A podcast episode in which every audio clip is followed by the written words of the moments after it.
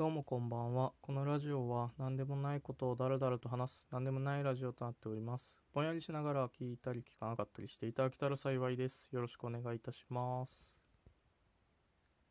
あの、先週ちゃっかりスキップしました。すいません。で、えっと、今日話すことなんですけど、2020年10月29日、だいたい1ヶ月ぐらい前ですね、に、新女神転生3っていうゲームのリメイクが出まして、最初に出たのが2003年ぐらいで、こう、私はリアルタイムにはプレイしてないんですけど、中学生の時に、私がね、中学生の時にプレイして、これがもうめちゃくちゃいいゲームなので、せっかくだからお話しさせてもらいたいなと思って撮っておりますと。で、簡単に説明すると、なんか魔術みたいなあれで、こう地球が生まれる前の状態に戻ると。で、そこからストーリーが始まっていく感じなんですけど、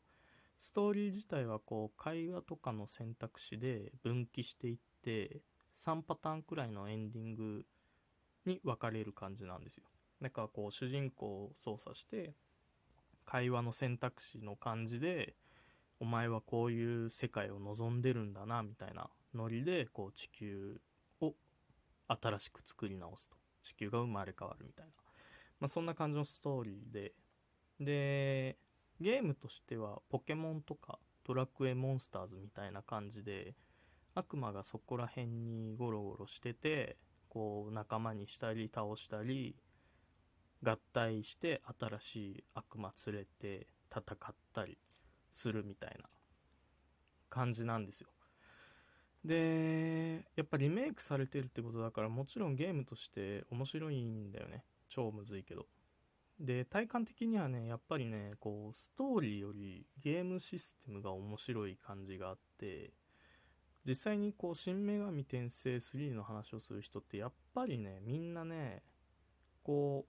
う、いろんな人におすすめしたいから、ゲームシステムの面白さを結構話してる人が多い印象なのね。だけど今回はあえて、そのゲームシステムについては、割愛させてもらって、そのなんかおすすめするために話すって感じでもないんで、ただ、まあそうだね。今思ったのは、おすすめするわけじゃないなら、なんで話すの今日って感じだよね。え？ん？え？まあまあ、え？まあおすすめする方向が違うって感じで、すね。感じです。そう。なんかね、個人的にはね、このゲームって教育的にすごくいいゲームだと思ってて、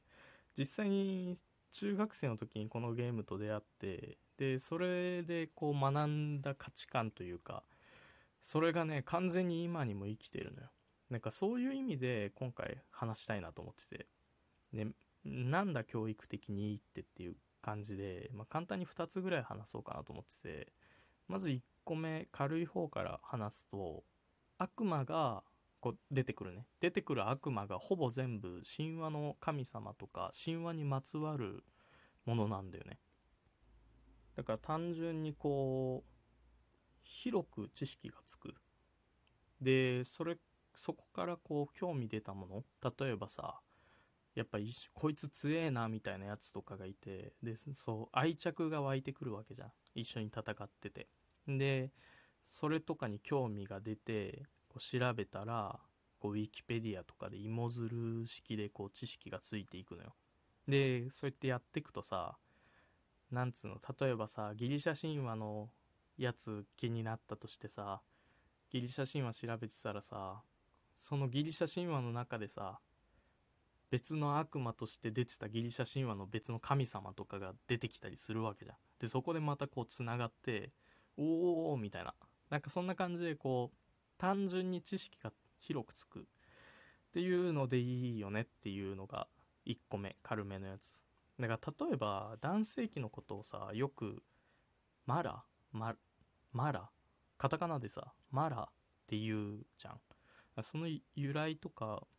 ってる人ってあんまいないと思うんだよね。で、これの由来って、あの、お釈迦様が悟りを開くのを邪魔した、その煩悩の化身がいてマーラっていうそれが由来なのよ。だそれもそのこのゲームで知ったことでだから僕は中学生の時にすでにマラの由来を知ってたっていうね。吉祥吉祥まあまあまあまあ。まあこっちはメインじゃなくてあの本題はこうこれから話すところでなんかよかっ教育的にいいなっていうところでその正義の反対は悪じゃなくて正義の反対は別の正義なんだなってことが学べたのね中学生の時に。これがすごい大きくてその思春期の中学生の時にそういうことを学べたっていうのが。ですごい影響が大きくてなんかねストーリーが結構大人っぽくてさっき最初の方で分岐して新しい世界を作る展開っていうのを話したと思うんだけどまず一つのルートをこう進めるじゃん。でそしたらさこうやっぱ敵対するグループってめっちゃ敵でさ悪い感じというかさ。でそういうところとこうガチってってえっと倒して自分の作りたい世界自分たちの作りたい世界を作りましたみたいな感じでエンディングじゃん。でそうやりましたと。でそれから次2つ目のルート別のグループに所属するルートでやってみるとさそのグループではそのグループなりの正義があってさ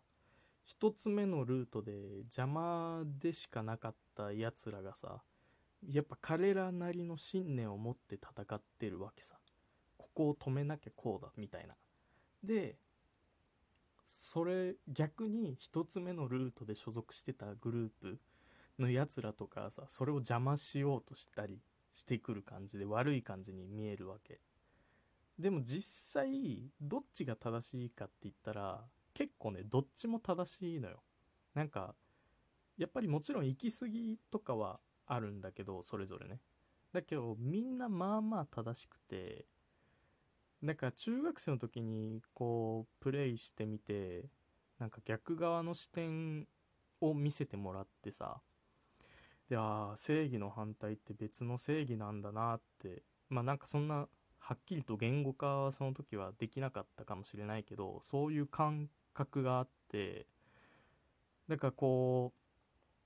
今今とかもそうだしさ自分と意見の対立する人とかさ考え方が全く違う人とかと関わったりする場面ってあるじゃん。でもそれでもなんとかこうその人なりの信念があるんだろうなっていう感じがあってなんとか理解しようって試みたりとかでそれでもちょっと難しかったらまあ理解できないけど間違いじゃないんだろうなというかなんかうんまあその人なりのなんか信念考え方があるんだろうなみたいなこととかを考えたりしてだからこれってかなりね「新女神転生3」の影響大きかったと思うんだよね個人的には。だからやっぱりそういう考え方を今も結構することが多いっていう意味でかなりうん、思春期の時に中学生の時にそれを学べたっていうのは良かったかなとか思っているという話ですね。ゲームも面白いしねもちろん。